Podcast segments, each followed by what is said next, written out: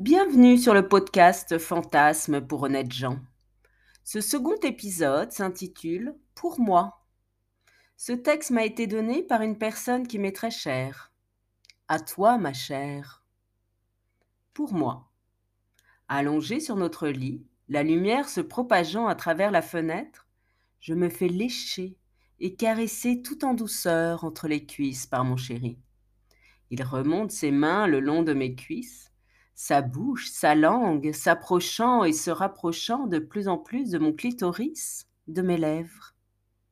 Sa bouche goûtant mon sexe, m'avalant. Ses mains se glissant entre mes fesses, ses doigts s'incrustant lentement dans mon anus, dans mon vagin aussi.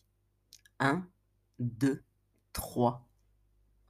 Sa bouche aspire mon clitoris mes cuisses, mon sexe, mes fesses, je suis dilatée, ouverte de toutes parts.